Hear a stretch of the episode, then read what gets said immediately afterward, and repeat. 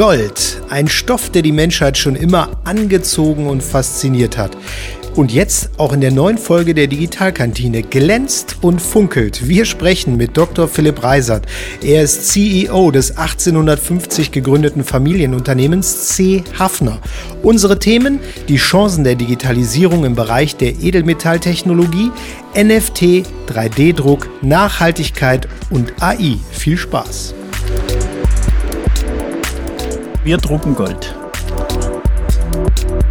Wir hatten also nie die, dieses Exposure, wie man so schön sagt, oder die, die, die Verbindung zu Minen, ähm, seien sie in Afrika, in Südamerika, in USA, in Australien. Haben also nie Primärmaterial aufgearbeitet. Das war vielleicht vor 30, 40 Jahren ein Nachteil, weil wir dann weniger Material auch bekommen haben. Heute ist es durchaus auch ein, kann ein Vorteil sein, weil dadurch unsere Lieferkette mit weniger Risiko behaftet ist. Insofern ist das Thema NFT für die Luxusgüterbranche relevant und ich will es verstehen, weil ich möchte dann darauf abstimmen, äh, unsere eigene Unternehmenspolitik und, und Technologien, die wir den Kunden zur Verfügung stellen können, damit sie ihre Ziele besser umsetzen können.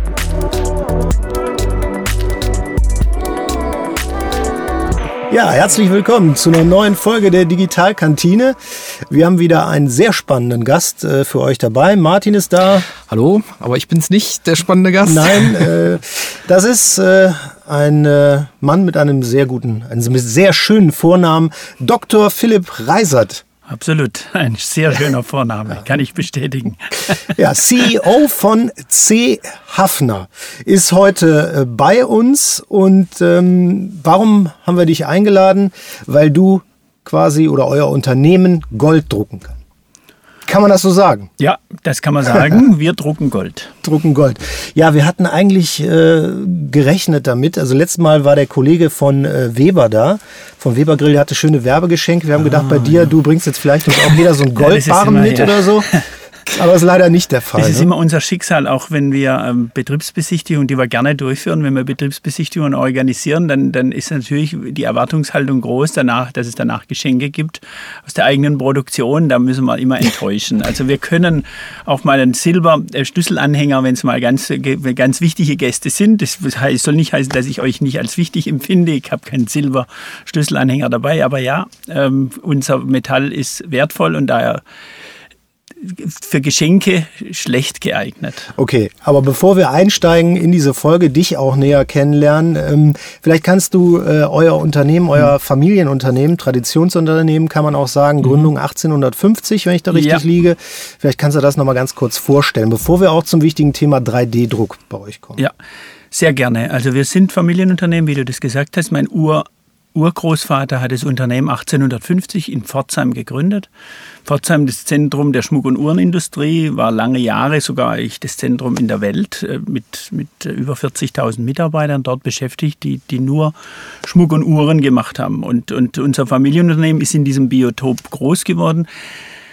Wir haben was wir heute auch noch machen, wir haben damals schon, ähm, wir wurden als Kehretz-Anstalt gegründet. Kehretz kommt von Zusammenkehren. Da wurden die edelmetallhaltigen Abfälle, also die Abfälle aus der Schmuckproduktion, zusammengekehrt und das Edelmetall wieder rausgeholt, also recycelt. Also sind wir schon seit 173 Jahren in der Recyclingbranche, kann man so sagen. Und das Edelmetall, das wir da wieder rausgeholt haben, äh, das, das nennt man, diesen Prozess nennt man Scheiden. Da sind wir heute keine Kehrretzanstalt mehr, sondern eine Scheideanstalt. Das geschiedene Metall, Gold, Silber, Platin, Palladium, wird dann weiterverarbeitet in Halbzeuge oder Komponenten, die dann wieder in die Schmuckindustrie oder in die Luxusgüterindustrie, sagt man heute, gehen, um dann wieder zu wertvollen Preziosen zu werden. Also ihr seid ähm, nicht nur ein technisches Unternehmen, bei euch spielt auch Chemie eine große Rolle, ja. aber was ich auch so im Vorgespräch mit dir ausgehört habe, was gerade auch schon so ein bisschen angeklungen ist, das Thema Nachhaltigkeit ist bei euch, äh, glaube ich, steht ja. ganz oben auf der Agenda. Ganz oben. Nachhaltigkeit ist, ist natürlich irgendwo auch in einem Familienunternehmen ganz tief in der DNA programmiert. Ähm, wir denken, äh, und das ist der Vorteil, glaube ich, auch von vielen Familienunternehmen in Generationen, also nicht irgendwie in kurzfristigen Zyklen. Und wenn man in Generationen denkt, ist, denkt man automatisch nachhaltig, weil man natürlich irgendwo auch der nächsten Generation was hinterlassen will, mit dem sie weiter wirtschaften kann. Punkt eins. Punkt zwei ist natürlich, wenn man im Edelmetallgeschäft drin ist und das Thema Recycling habe ich schon gerade erläutert, ist natürlich Nachhaltigkeit auch wichtig, denn ein Gramm Gold kostet heute fast 60 Euro. Das heißt, da will man schon sicher gehen, dass, dass man damit auch nachhaltig umgeht, dass man da keine Verschwendung hat, dass man da keine Abfälle erzeugt, sondern dass man immer nur das verwendet, was dann auch gebraucht wird und insbesondere, dass man es auch wieder, dass man es wieder gewinnt, dass man es recycelt. Ähm, und die Edelmetallindustrie war schon immer recht gut im Recycling. 90 Prozent des gesamten Edelmetalls, was weltweit je produziert oder je aus der Erde äh, gefördert wurde, und wir reden jetzt von zweieinhalbtausend, dreitausend Jahre Edelmetallförderung, 90 Prozent von dem Metall ist, ist, immer noch im Umlauf. Also entweder in Form von Barren oder Schmuck oder anderen Produkten. Also das heißt, erst 10 Prozent von, von dem, was jemals ähm, gefördert wurde, ist verschwunden. Davon träumen natürlich alle. Stichwort Circular Economy. Ähm, wir müssen eigentlich auch, und das, jetzt kommen wir zum Kern des, der Nachhaltigkeit, wir dürfen nicht auf Kosten unseres Planeten leben, sondern wir müssen mit dem auskommen, was wir haben. Und das, deswegen spielt Recycling eine Rolle. Und da haben wir als Edelmetallindustrie einen gewissen Vorteil, weil natürlich der Stoff auch sehr wertvoll ist. Das bedeutet also für euch, ihr äh, arbeitet nicht mit Gold, was zum Beispiel direkt in der Mine gefördert wurde und dann bei euch angeliefert ja. wird. Ja. Das ist natürlich, ähm, das, das, ist bei uns in der Tradition. Ich hatte das ja erläutert. Wir waren in Pforzheim ähm, präsent in dem Biotop und haben damit gelebt und haben damit auch das Gold, das dort war, wieder, wieder recycelt. Ähm, wir hatten also nie die, dieses Exposure, wie man so schön sagt, oder die, die, die Verbindung zu Minen, ähm, seien sie in Afrika, in Südamerika, in USA, in Australien haben also nie Primärmaterial aufgearbeitet. Das war vielleicht vor 30, 40 Jahren ein Nachteil, weil wir dann weniger Material auch bekommen haben. Heute ist es durchaus auch ein, kann ein Vorteil sein, weil dadurch unsere Lieferkette mit weniger Risiko behaftet ist. Ich will überhaupt nicht sagen, dass, es, dass es, das Minengold per se schlecht ist. Ist aber natürlich wesentlich schwieriger nachzuvollziehen, wo kommt das Gold her, wenn, wenn man international irgendwo Minen, Minengold sourced. Unser Metall kommt aus, aus, aus dem Sekundärbereich, aus Europa, also überall dort, wo Edelmetall eingesammelt wird, sei es hier auf der Straße, beim Juwelier, ähm, in einem Ankaufgeschäft, aber auch bei Industrieabfällen, ähm, kommt der Input her, den wir dann in einem chemischen Prozess, du hattest es erwähnt, in einem chemischen Prozess trennen und dann wieder das, äh, das Edelmetall als Feinmetall gewinnen. Also ich denke, das Unternehmen C. Hafner haben wir jetzt schon ein Stück weit äh, kennengelernt, dass wir dich als Person schon mal ein Stück weit einordnen können. Ähm, ich glaube, an der Stimme oder an der Sprache hört man auch, äh, oder du hast es ja auch gesagt, wo euer Unternehmen ist, äh, hört man auch äh, raus, äh, dass du aus Baden-Württemberg kommst. Ähm, aber was mich auch jetzt äh, interessieren würde, war für dich denn auch immer schon klar, dass du in dieses Familienunternehmen auch rein wolltest? Was, wie, wie war dein Werdegang Nein. Ähm, der Werdegang war ähm, geprägt. Ich bin in Pforzheim groß geworden, habe da Abitur gemacht und mich hat aber schon immer so ein bisschen, der, der, ich wollte über den Tellerrand schauen und habe dann ähm, entschieden, nach einer Zwischenstation ein Jahr in England, dass ich ähm, äh, Betriebswirtschaft studieren wollte und habe dann in St. Gallen Betriebswirtschaft studiert und promoviert. Ähm, war dann noch bei einer Unternehmensberatung, äh, Boston Consulting, ein paar Jahre und da kommt man natürlich in Verbindung äh, auch mit, mit ähm, da ist man, sagen wir mal, immer on top of things, würde ich mal sagen, immer auf der, auf der, oben auf der Welle von Innovation, von Veränderungen.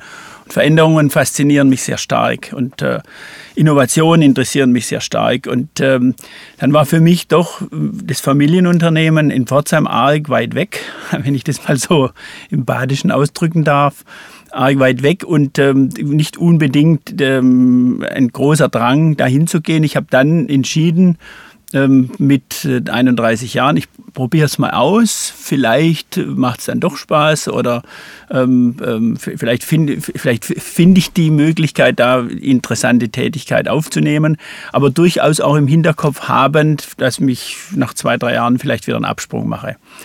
Und daraus sind jetzt ähm, 32 Jahre geworden. Also hm. ich habe den Absprung dann nicht äh, geschafft, so würde ich es aber nicht ausdrücken, sondern ich habe mich dann doch auch in die Branche verliebt und in das Unternehmen verliebt und mache es mit ganzem Herzen und mit großer Freude. Nichtsdestotrotz, ähm, ich glaube, die Verbindung dann mit, mit den alten Kollegen, auch mit, mit, mit einem, mit einem äh, Umfeld, wie es in St. Gallen oder in, in, in, den anderen Stationen möglich war, ist für mich nach wie vor Inspiration genug, auch da ein bisschen über den Tellerrand zu schauen. Und so bin ich nach wie vor in der Richtung auch ein bisschen unterwegs. Weil wenn man Familienunternehmen hört, dann hört man ja dann auch schon mal die Geschichte, ich bin schon früher als kleiner Junge durch die Werkshallen gelaufen. Und dann war genau. mir sofort klar, nee. Nee, da muss ich ein großes Kompliment an meine Eltern machen. Die haben immer gesagt, vielleicht auch, wir sind schon immer auch was, was ähm, ähm das weibliche Geschlecht angeht, sehr gut vertreten im, im Management. Mein Vater war nämlich gar nicht derjenige, der das Geschäft gemacht hat, sondern mein Vater war Mediziner und meine Mutter hat das Geschäft gemacht. Zusammen mit ihrem äh, Vetter, Cousin, der Mann. Und jetzt ist es gerade umgekehrt. Das macht nämlich jetzt meine Cousine und ich. Also immer haben wir 50 Prozent Frauenanteil, auf jeden Fall in der Führung des Unternehmens.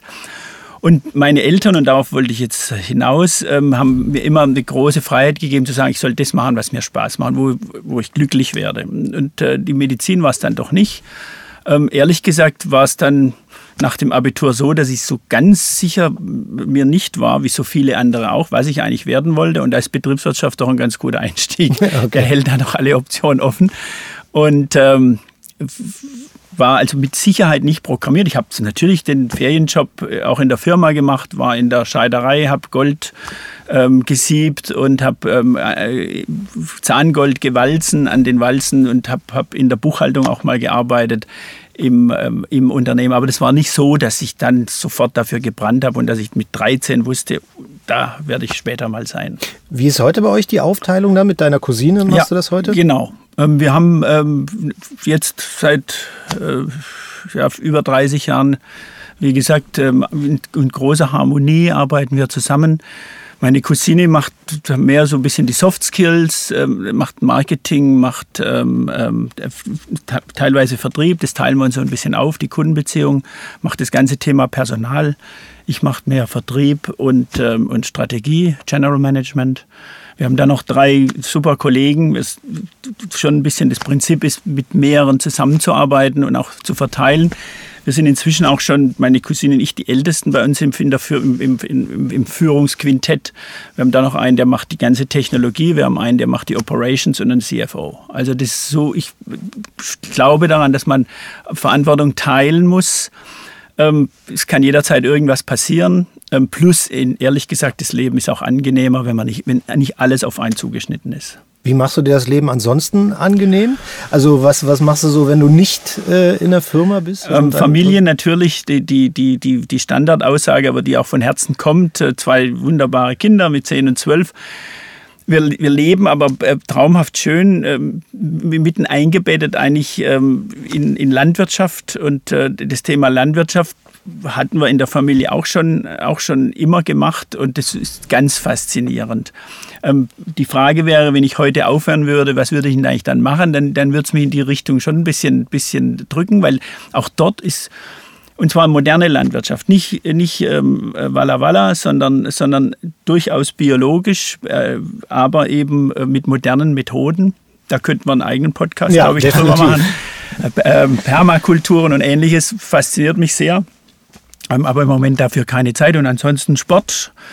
Skifahren jetzt perfekte, also die Saison war nicht perfekt, aber es ist trotzdem, macht trotzdem Spaß ein bisschen Schneemangel, ähm, aber ähm, Skifahren, Laufen, Sport allgemein. Ja, jetzt waren wir schon fast intensiv im Thema Landwirtschaft, aber der Podcast heißt ja eigentlich Digitalkantine. Ja, ja, ja. Und in dem Bereich waren wir jetzt noch gar nicht unterwegs. Also ich denke, wir haben dich jetzt schon ein Stück weit kennengelernt, äh, dein Unternehmen oder euer Unternehmen äh, ein Stück weit kennengelernt. Ähm, Inwiefern ähm, habt ihr da Berührungspunkte dann auch äh, zum Thema Digitalisierung? Also, wir haben mehrere Berührungspunkte. Zum einen sind wir natürlich äh, generell äh, äh, betroffen, nicht nur betroffen, sondern auch äh, gefordert, Thema Digitalisierung in unsere gesamten Unternehmensprozesse zu integrieren. Logisch. Frontend-Kommunikation mit den Kunden. Wir haben eine Plattform ähm, entwickelt. Wir sind im B2B-Geschäft. Das muss ich an der Stelle vielleicht noch sagen, dass wir also nicht B2C sind. Also unsere, die berühmten, die, unsere Hafner Barren, wir können, wir, das ist ein, ein Produkt, das man auch kaufen kann ähm, in äh, Deutschland und in Europa. Edelgoldbarren von C. Hafner gehen aber nicht B2C bei uns, sondern immer nur B2B. Also wir haben da Partner. Ähm, also in diesem Frontend sind wir natürlich äh, beschäftigt mit Themen der Digitalisierung, Backend natürlich genauso, ERP-System, wir arbeiten mit SAP, wir haben, wir haben als CRM, wir haben Sales, Salesforce im Einsatz, wir haben die berühmten Schnittstellen, die es da gibt, aber da kämpfen natürlich viele andere Unternehmen auch mit. Deine Frage zielt wahrscheinlich mehr auf die Frage spezifisch in unserem Segment, wo sind eigentlich so die Highlights? Zum einen wir hatten schon das Thema angesprochen, Nachhaltigkeit der Lieferkette ist von allen Seiten ein, extrem wichtiges Thema. Ähm, nicht nur als, als Megatrend, sondern auch wirklich von den Kunden her wird, wird das eingefordert. Unsere Kunden sind große, unter anderem große Luxusgüterkonzerne, aber auch große ähm, ähm, Tier 2 und 3 ähm, Unternehmen für ähm, technische Anwendungen. Und die haben natürlich ganz oben auf der Agenda das Thema Nachhaltigkeit, das Thema Nachhaltigkeit besonders beim Gold. Das ist eines der, der, der, der kritischsten Elemente, die auch unter Beobachtung stehen. Und wenn wir mal einen Luxusgüterkonzern nehmen, der will natürlich unter allen Umständen verhindern, dass ein Produkt, das mit seinem Namen in Verbindung ist, oder ein Element, das in seinem Produkt drin ist, das mit seinem Namen verbunden ist, in irgendeiner Form in ein schlechtes Licht gerät. Also das berühmte Beispiel, der Birkin Bag von Hermes wo plötzlich dann die Frage nach den Alligatorenhäuten gestellt wurde und die Birkin gesagt hat, also wenn das stimmt, dass ihr hier, äh, hier alle, alle äh, äh, Regeln, gegen alle Regeln verstoßt, dann entziehe ich den Namen. Wäre natürlich für so eine Firma eine Katastrophe und ähnlich sind auch die Hard Luxury Companies, also die, harter, die den harten Luxus machen, also Schmuck und Uhren, die sind natürlich auch extrem betroffen von Fragen von Menschenrechtsverletzungen und Ähnlichem. Und da kennen wir den Prozess beim Diamanten, die Blutdiamanten, da gibt es ja sogar einen eigenen Film dazu. Und beim Gold ist es nicht anders. Das heißt, die Edelmetallverarbeiter oder die Edelmetaller werden aufgefordert und werden ja, gezwungen will ich nicht sagen, aber doch irgendwie klar, eine klare Message. Wenn ihr uns liefern wollt, müsst ihr uns nachweisen, wo kommt eigentlich euer Edelmetall her. Und zwar wesentlich weiter auch gegriffen als beispielsweise die, die Rahmenbedingungen, die gesetzlichen Rahmenbedingungen. Im Moment gibt es in Europa die Konfliktmineralienverordnung, die für uns gilt, selbstverständlich, wobei da sind wir schon einiges weiter. Denn, denn, denn der Luxusgüterhersteller will wissen, wenn er bei uns ein Kilo Gold kauft, wo kommt dieses Kilo Gold her? Und zwar nicht nur mit einer guten Unterschrift von, von mir oder von der Firma Hafner, alles gut, gute Quellen. Nein, die wollen wirklich auch wissen, wo. Das heißt, wenn wir von dem Kilo das kommt dann irgendwann bei uns aus dem Scheiderei, aus dem Scheidprozess, also aus dem Recyclingprozess raus. Dann können wir nachweisen, wo dieses Kilo auch herkommt, aus welchem Laden. Beispielsweise hier in Mönchengladbach ist ein Kunde von uns, der, der kauft Edelmetall an. Wir überprüfen den einmal im Jahr. Ähm, wir, wir stellen fest, so ähnlich wie die Banken, KYC, Know Your Customer, wir stellen fest, wo kommt der her, wer ist der Beneficial Owner, ähm, ist es ein Edelmetallankauf? Hat er einen Ofen, mit dem er das auch verarbeiten kann? Glauben wir dem, dass er Edelmetalle ankauft? Dann kriegt er einen, einen grünen Punkt. Dann, dann erlauben wir ihm, dass er bei uns anliefern darf, so ungefähr. Ähm, und dann können wir unserem Endkunden dann also nachweisen, der Lieferant war sauber, der euch dieses Gold gebracht hat. Und jetzt kommen wir zur Frage Digitalisierung. Genau. Ähm, dieser Nachweis, je, je, je, je härter ich diesen Nachweis geben kann und nachweisen kann, desto besser. Und da kommt das Thema Blockchain, weil die Frage ist natürlich, wie kann ich ähm, solche Ketten ähm, auch, auch äh, fälschungssicher machen. Mhm. Und die Ketten gehen ja über mehrere Stationen und da ist natürlich das Thema Blockchain fast natürlich als, als, als Lösung liegt auf dem Tisch. Ähm, und da haben wir auch äh, gemeinsam mit, mit der ähm, Hochschule in Pforzheim ein Projekt jetzt gerade in der Umsetzung. Wir haben eine Beta-Version vorliegen, wo wir nachweisen können, und es fängt im Prinzip vorne an, die, die, die, das wichtigste, das, das beste Material ist das End-of-Life-Scrap, also das Material, das schon einmal Schmuck war. Das war ein Ring, das war eine Kette, ähm, das war eine, eine Uhr.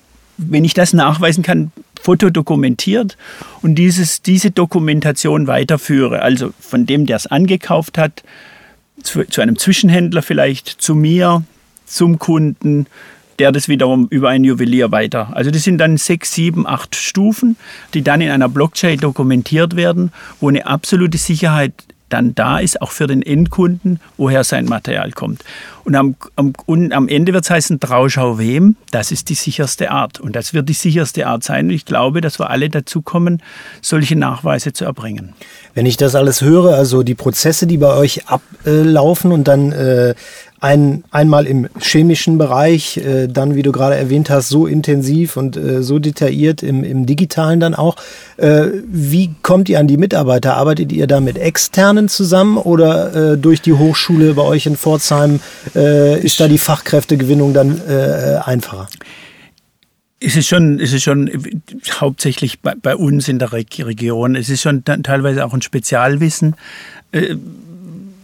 es ist kein, kein Standardwissen und das ist tendenziell bei uns in der Region vorhanden. Bei uns wird beispielsweise eine Berufsgruppe wie Edelmetallprüfer ausgebildet und das sind Leute, die damit auch sag mal, von der Seite dann ausgebildet sind.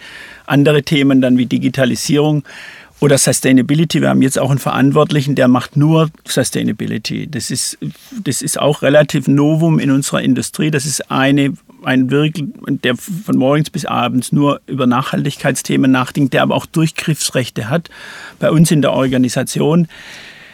Den haben wir Gott sei Dank gefunden, schon mit Vor Vorerfahrung in dem Bereich. Der hat sich schon, der hat sich schon einmal beim, mit, mit dem Thema Artisanal Mining, also, also ähm, Minen in, in ähm, äh, so Art Kleinstminen und Sourcing in diesen Kleinstminen auseinandergesetzt. Da haben wir echt einen Glücksgriff gehabt, weil wir dann auch schon die Erfahrung haben. Aber tendenziell ist es schon eigentlich bei uns.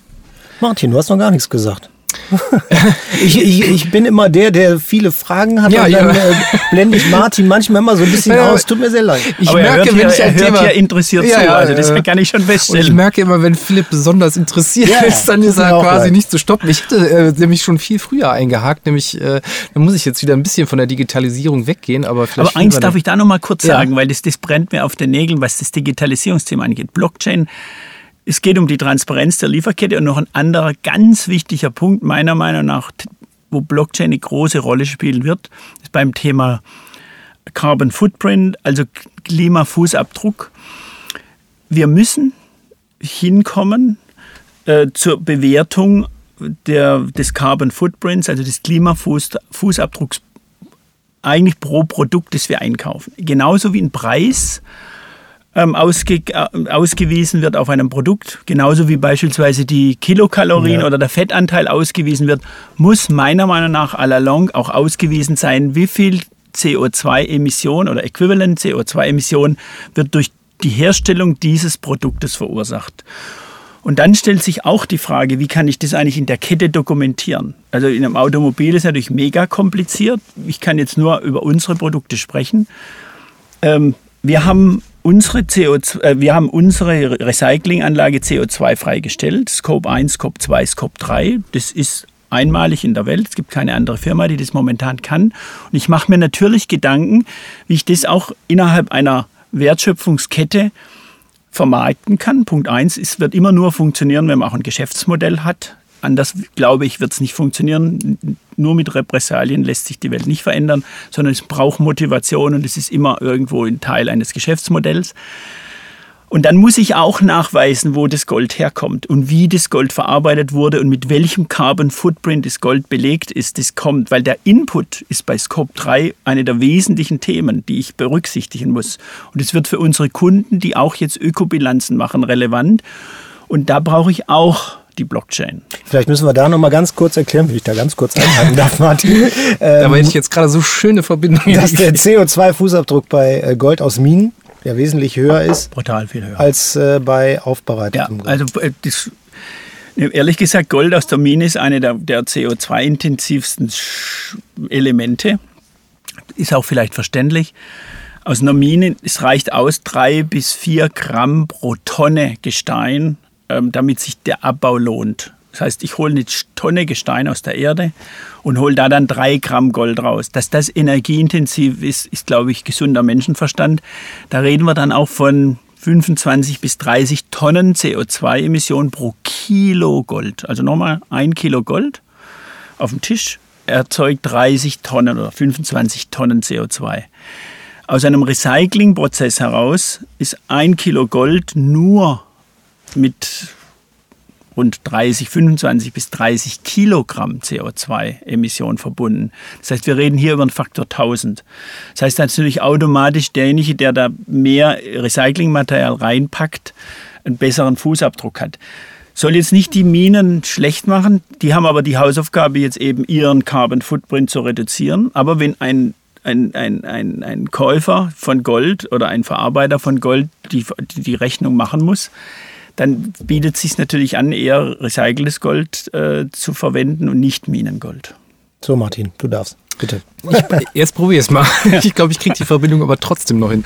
Ähm, ich möchte aber früher anfangen. Du hattest mhm. äh, zu Beginn gesagt, äh, du wolltest ja eigentlich nicht in die Branche und jo. hast dich dann aber in die, du sagtest, glaube ich, in die Branche verliebt. Ja da schwingt ja auch immer sowas, äh, oder schwingt jetzt in deiner Aussage was mit, so dieses, was dieses Faszinosum ja. Gold ja an sich mhm. auch beim Menschen ausmacht. Ne? Das mhm. ist, wir kennen das über Jahrtausende, äh, Gold ist einfach ein Metall, was äh, Menschen einfach fasziniert, mhm. was immer verarbeitet wird zu Schmuck.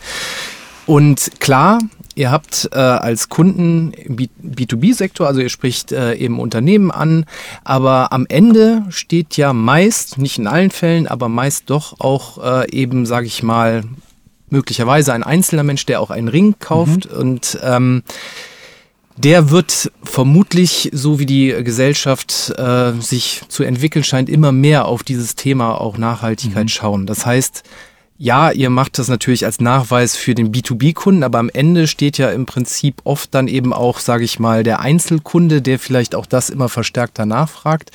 Wie siehst du da oder welche, wie, wie bekommst du das mit, wie die Unternehmen, mit denen ihr zusammenarbeitet, das auch wieder gesellschaftlich spiegeln? Also hast du da das Gefühl, dass sich da ähm, in der Wahrnehmung von eben Gold als Faszinosum, als mhm. das, was Menschen anzieht, etwas äh, weiterentwickelt, dass sich das Gefühl zu Gold äh, verändert oder auch bestimmte Punkte ähm, mehr ähm, kommuniziert werden, die das Thema eben sozusagen als Faszinosum erhalten? Oder ist das vielleicht auch gar nicht nötig, weil es eben Gold ist? Also ist Gold, ein bisschen kompliziert, aber. Ja, ja, Gold hat natürlich äh, hat, hat irgendwie so einen Nimbus. Und, und der, der war, ich Ende der 90er Jahre des letzten Jahrhunderts ganz, ganz, fast ganz weg und dann kam eine große Preisentwicklung und plötzlich ist der Nimbus eigentlich auch wieder da und gerade in der heutigen Zeit, wir reden gerade von, wir reden von Inflation ähm, und auch Absicherung gegenüber der Inflation, von bisschen, bisschen ähm, äh, Ungleichgewichte in den Märkten, da ist im Moment auch eine sehr starke Nachfrage nach Gold und dann kommt plötzlich auch wieder dieses Faszinosum. Aber vielleicht noch ganz kurz dieses Verliebtsein in die Branche. Also die, nicht nur Gold hat, ist ein Faszinosum, auch die anderen Edelmetalle. Also Edelmetalle haben immer irgendwo was Besonderes. Die sind entweder wertvoll, ähm, Stichwort Faszinosum, sie sind Wertanlage, sie sind ein Teil von was Schönem, Schmuck, sind aber häufig auch an extrem wichtigen Stellen, wo es um Technologie geht. Sie sind Leit Leiter. In jedem Auto sind 1800 Steckkontakte, die, die mit Gold beschichtet wurden bis zu 8800 Steckkontakte. Es gibt in jedem Herzschrittmacher gibt's Platin, der die Verbindung hält, damit überhaupt der Herzschrittmacher funktioniert. Es gibt Sensoren, die, die ähm, mit Silber, weil Silber ein super Wärmeleiter ist. Ein super, also wirklich super spannendes Geschäft, weil so vielfältig. Beim Gold kommt eben besonders noch hinzu, dass es diese ganz lange Tradition hat, die lang, ganz lange Geschichte und dass es die Menschen als Zahlungsmittel benutzt haben und als Wert als werterhaltendes äh, Element, obwohl es gar nicht so viele Funktionen hat. Schmücken, ja, Werterhaltung, aber so viele technischen sind es gar nicht. Da sind die Platingruppenmetalle noch wichtiger. Ähm, aber dieser, diese, dieser, dieser besondere Wert ist eigentlich für die Menschen was, was ja, das Faszinosum, das, wie du das gesagt hast. Und es liegt unter anderem natürlich dann, es gibt genügend Gold, damit es Verbreitung finden kann aber doch nicht so viel, dass es unendlich skalierbar ist. Die, die Menge, die es auf der Welt gibt, ist ideal für genau diese Funktion, die es erfüllt. Jetzt kommt die Frage nach diesen Nachhaltigkeitsthemen und da kann ich, das ist, das ist interessant, das ist eine gute Frage, denn da gibt es zwei komplett unterschiedliche Goldkäufer, die ich jetzt mal schablonhaft darstelle.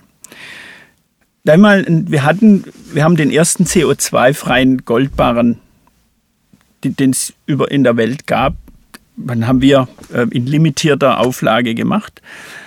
Ähm, und dann ist die Frage, wie war, der, wie, der, wie war der Zuspruch? Wir haben auf der einen Seite, beziehungsweise nicht wir, aber unsere Kunden durchaus intensiven Shitstorm erlebt, weil doch Goldkäufer, die kleine Goldbarren kaufen, tendenziell zu der Gruppe gehören, die so ein bisschen, also ich will nicht sagen Verschwörungstheorie, aber doch irgendwo den Staat kritisch sehen. Auch das Thema Klimawandel, ist denn das wirklich so ein wichtiges Thema? Ist das, also eher, sagen wir mal, in der Gruppe der Skeptiker, um das positiv auszudrücken.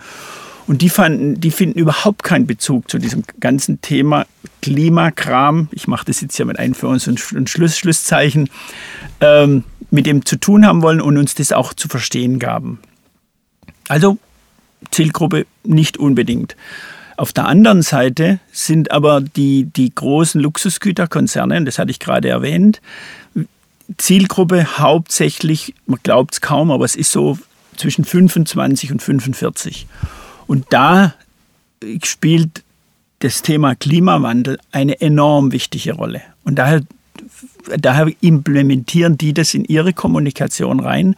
Und nicht nur als Versicherung bei dem Thema ähm, ähm, Transparenz der Lieferkette und, und Menschenrechtsverletzungen, da ist es mehr so eine Art Versicherungsprämie, sodass da bloß nichts passiert. Beim Thema CO2-Fußabdruck habe ich aber das Gefühl, dass sie das offensiver spielen, dass sie sagen, ähm, dass sie das auch in ihre Werbung bzw. in ihre Kommunikation implementieren und sagen, wenn ihr bei uns die Uhr kauft, dann seid ihr sicher, wenn es ums Thema Klima geht, wenn es ums Thema Nachhaltigkeit angeht. Also es ist eine Generationenfrage und es ist eine Zielgruppenfrage.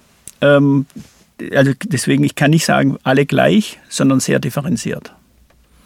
Ich würde da tatsächlich nochmal äh, mit einem Thema weitermachen, was wir, äh, wo wir durch Zufall drauf gekommen sind im Vorgespräch, nämlich NFTs, dass mhm. ihr da mhm. auch unterwegs seid, weil das ist ja auch so ein bisschen, äh, wenn man die ganze Fashion- und Beauty-Branche verfolgt, ja ein sehr, sehr großes, sehr, sehr wichtiges mhm. Thema, weil es da auch schon, ähm, klar, es gibt gewisse äh, Energien, die da verbraucht werden, wo aber auch daran gearbeitet wird, dass es eben noch energieeffizienter wird bei mhm. der Herstellung von NFTs etc. Ähm, dass es da auch äh, natürlich einen Wandel gibt, dass es gerade in jüngeren äh, Personengruppen oder Kundengruppen eben Käuferschichten gibt, die wirklich äh, aktiv daran interessiert sind, Kleidung äh, als NFT zu kaufen. Und äh, du hattest erwähnt, dass ihr tatsächlich jetzt auch einen äh, Ring ja. produziert habt. Das finde ich enorm also. Nicht, nicht, nicht produziert, oder, oder, nee, nee, mit, gekauft, ja. gekauft. Also das ist aber, also das ist jetzt, da rede ich jetzt von meiner Cousine und mir selbst. Also ich, ich hatte es vorhin ja schon erwähnt, also ich schaue gern über den Tellerrand und lasse mich gerne inspirieren oder bin auch schnell inspiriert und motiviert. Also wenn man sagt, Technology Mover heißt, glaube ich, der Begriff. Also ich bin immer so, versuche relativ weit vorne zu sein. Ähm, kleiner Rückblick, ähm, Thema, wann, wann bin ich das erste Mal eigentlich mit, mit dem Thema Digitalisierung vor Verbindung gekommen? Das war beim Studium, ähm, Anfang der 80er Jahre. Wir reden jetzt von 84 da war, kommen wir aus, dem MS, aus der MS-DOS-Welt raus und mussten Informatik irgendwelche Programme schreiben. Und dann kam das erste Mal ein Mac auf mein, in meinen äh, Bereich, wo, ich mal, wo mir jemand einen Mac vorgestellt hat von Apple. Und es war plötzlich Heureka. Also die sind so wow. Und hier ist es ja jetzt ähnlich, wenn wir jetzt von NFTs sprechen. Also insofern ist es auch eine persönliche Faszination. Und wir als Firma sind da nur mittelbar dran beteiligt. Aber mich interessiert natürlich sehr stark, wie, wie sich, was, was unsere Kunden beschäftigt. Und in der Tat, wie du gesagt hast, die Kunden beschäftigen sich im Moment sehr stark mit dem Thema NFT, aber auch mit dem Thema AI.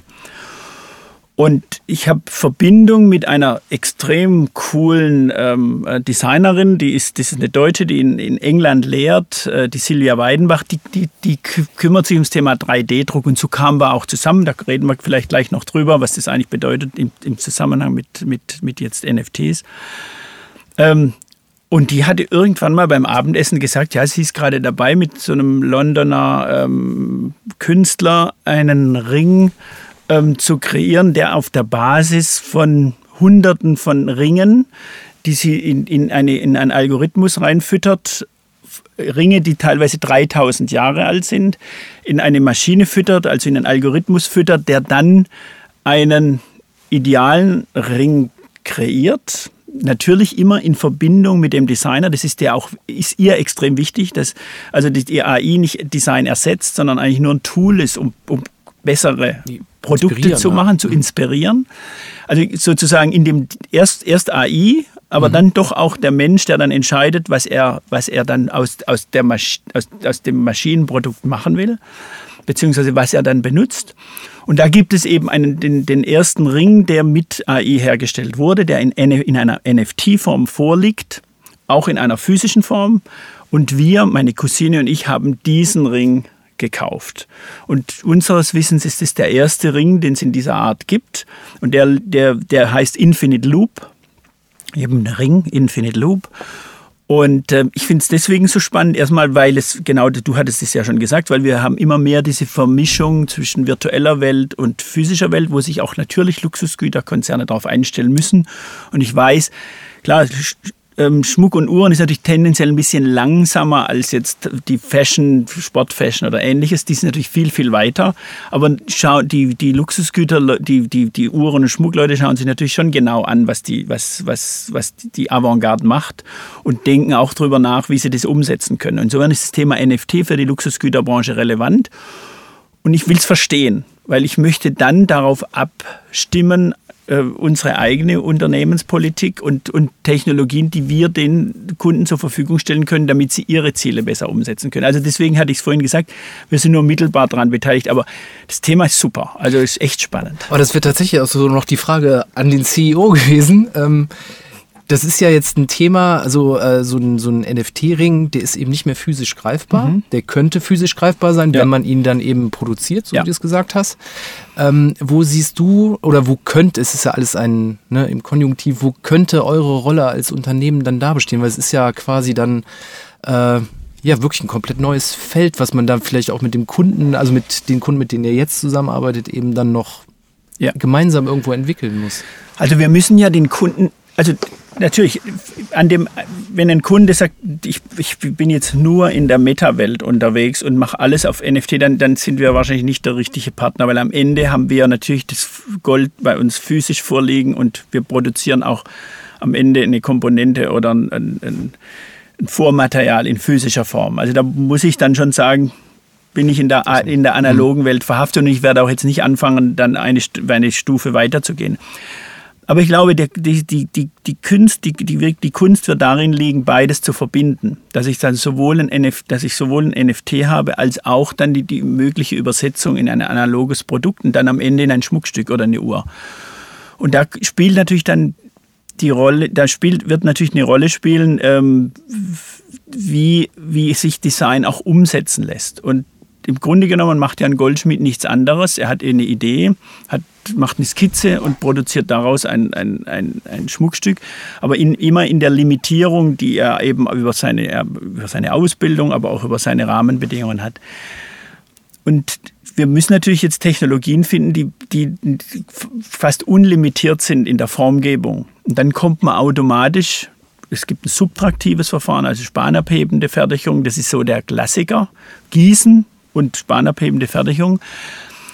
Aber die 3D-Druck, der bietet ähm, die Möglichkeit, da wesentlich vielfältiger zu sein und auch in der Losgröße 1 gegebenenfalls, wenn es notwendig ist. Ist zwar ein bisschen kompliziert, ähm, noch, weil es teilweise auch relativ schwierig in der Umsetzung ist. Aber im Grunde genommen hat dieses, diese Technologie das Potenzial, die Vielfalt der Möglichkeiten, die sich jetzt durch Artificial Intelligence ergibt, auch umzusetzen. Und daher unsere Entscheidung vor, jetzt sind es sieben, acht Jahre, wir wollen in das Thema 3D-Druck investieren und in der Lage sein, 3D-gedruckte Objekte aus Edelmetall zu produzieren, um diese Möglichkeit den Kunden zu geben. Genau, wir sind ja eben so ein bisschen flapsig eingestiegen. Äh, wir haben dich eingeladen, weil ihr Gold drucken könnt.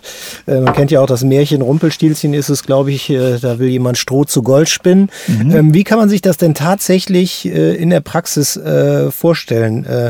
Ihr nehmt euch quasi einen Sack Goldpulver oder ein anderes Edelmetall, schüttet das irgendwo oben in den Drucker rein, macht eine Programmierung und am Ende kommt dann hinten, sage ich jetzt mal, eine Platine für ein Handy raus. Im Grunde genommen ja. oh, habe ich doch wobei, verstanden. Wobei der Sack Gold ist natürlich immer, also die Größe, die du hier symbolisiert hast, die wäre jetzt schon gleich mehrere zig Kilo. Also insofern wäre das gar nicht so leicht zu handeln.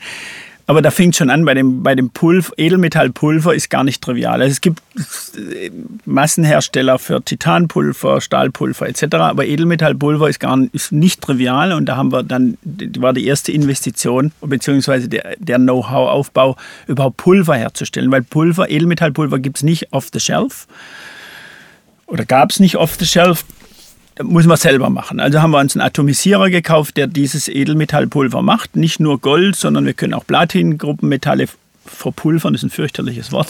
Atomisieren ist ein besseres Wort. Also ja, haben wir Pulver. Jetzt wird dieses Pulver in ein Pulverbett gegeben und dann wird mit LMF-Technologie, das ist Laser Metal Fusion, also mit, mit per Laser, wird dann werden dann 3D-Objekte gedruckt. Wir arbeiten da zusammen mit, mit einer äh, Firma, die, die der spezialisiert ist drauf, Firma Trumpf in Ditzingen, die ist bei uns in der Nachbarschaft.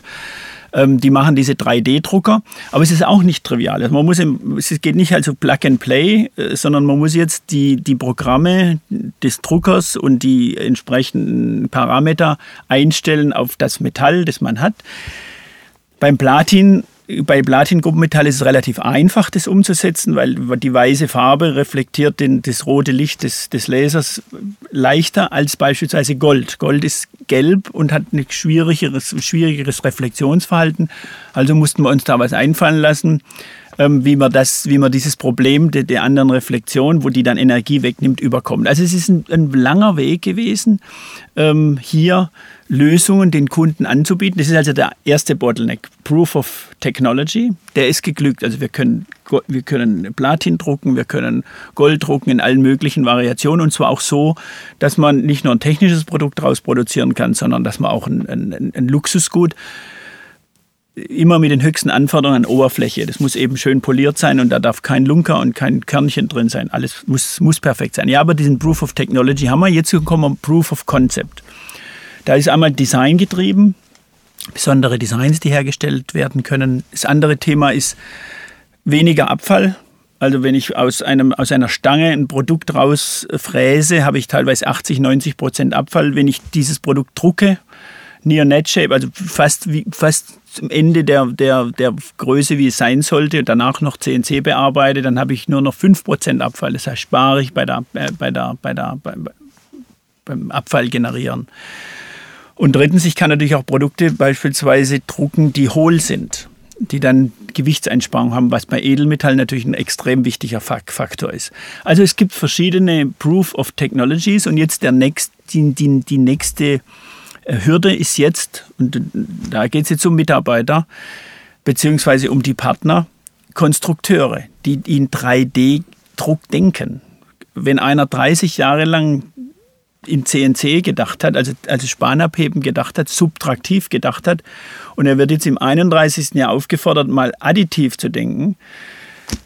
Da bricht für den erstmal eine Welt zusammen. Das ist wie wenn man den Michelangelo, der irgendwie eine Laokoon-Gruppe aus, aus einem Marmorblock raus, raus, äh, rausarbeitet und in dem Marmorblock eine Figur erkennt muss er gar nicht mehr machen, sondern er kann die Figur am Computer generieren und druckt dann dieses Produkt. Das ist einfach eine komplett andere Denke und da haben wir interessanterweise auch bei den Kunden die größten Schwierigkeiten, dort die, die zu finden, die da aufgeschlossen genug sind, das mit uns zu machen. Geht das um Aufgeschlossenheit oder ist das Verfahren auch noch nicht so bekannt?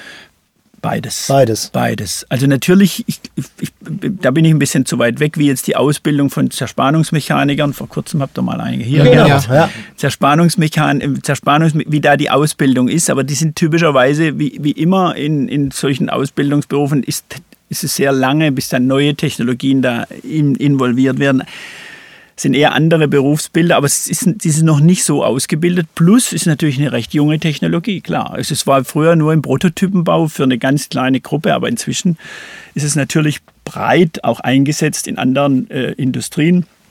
Und ich bin auch sicher, dass es in der, in der Schmuck- und Uhrenindustrie breit, zum breiten Einsatz kommen wird aber immer in Ergänzung.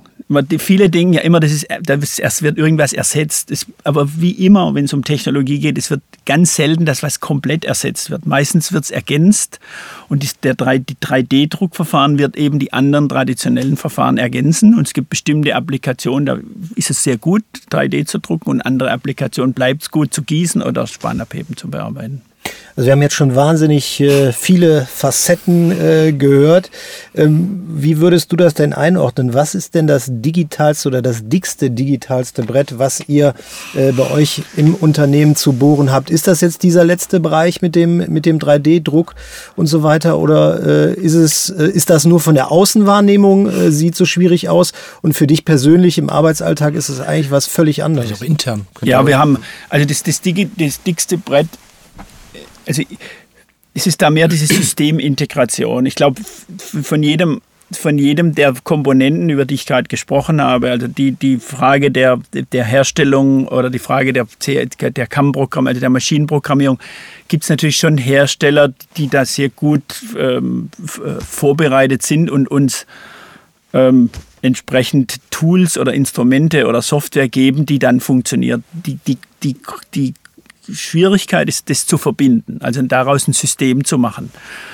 Und ähm, das ist, deswegen ist es nicht nur das, das, das ein digitales, ähm, also nicht, nicht nur eine Frage der, einer Softwareprogrammierung oder ähnliches, sondern es ist eher eine Frage der Systemintegration. Wir haben gerade darüber gesprochen, anders, anders zu konstruieren. Wenn einer anders konstruieren kann, dann findet er auch Software, um genau das zu tun. Also da, da an der Stelle sind wir auch zu klein, wirklich irgendwie komplett was neu zu erfinden, sondern bei uns geht es mehr um das Thema Integration und dann von der Kette. Wir haben von NFT gesprochen, aber es, ist ja das Modernste sozusagen. Im Moment ist es schon noch traditionell, dass an einem dass auf Blatt Papier wird irgendeine Designskizze gemacht, die wird dann übersetzt in CAD. Die geht dann zu den ähm, Konstrukteuren, die dann wiederum überlegen müssen, wie wird es in einzelnen Komponenten ähm, hergestellt und das geht dann irgendwann zu den Lieferanten. Diese Prozesskette muss irgendwie integriert werden und das ist mein dickstes Brett, weil ähm, der Designer vorne, den ich eigentlich erwischen will, das ist der, der auf, im Moment auf dem Blatt Papier skizziert, der kennt mich unter Umständen gar nicht. Und den muss ich in irgendeiner Form mitnehmen. Und das ist das dickste Brett. Aber dafür sind wir ja da, um diese Verfahren bekannter zu machen. Absolut. Ja, das Absolut. goldene digitale Zeitalter in der Digitalkantine. Ich bedanke mich an dieser Stelle ganz herzlich bei äh, Dr. Philipp Reisert, äh, CEO von C. Hafner. Ich denke, dein Unternehmen haben wir jetzt sehr ausführlich vorgestellt. Ich hoffe auch, wir haben auch ansatzweise alle Punkte angesprochen, die wir ansprechen wollten. Ich hoffe, ich habe dich jetzt nicht abgewürgt und du hattest noch irgendeine Frage Nein. im Köcher, die jetzt noch unbedingt raus muss. Genau, fasziniert, aber auch was im Ländle so an Technologie in der Nachbarschaft sitzt, das ist ja der Wahnsinn. Also wenn man einen Atomisierer braucht, um äh, da was äh, zu verarbeiten, das ist äh, mega spannend. Ja. Vielen Dank, vielen Dank, hat mir auch viel Spaß gemacht und ähm, ich hoffe, dass ich das eine oder andere ähm, transportieren konnte. Es ist in der Tat und deswegen noch einmal auf das Verliebtsein die Vielfalt dieser Branche ist, fast, ist faszinierend und macht echt Spaß. Vielen Dank. Das merkt man.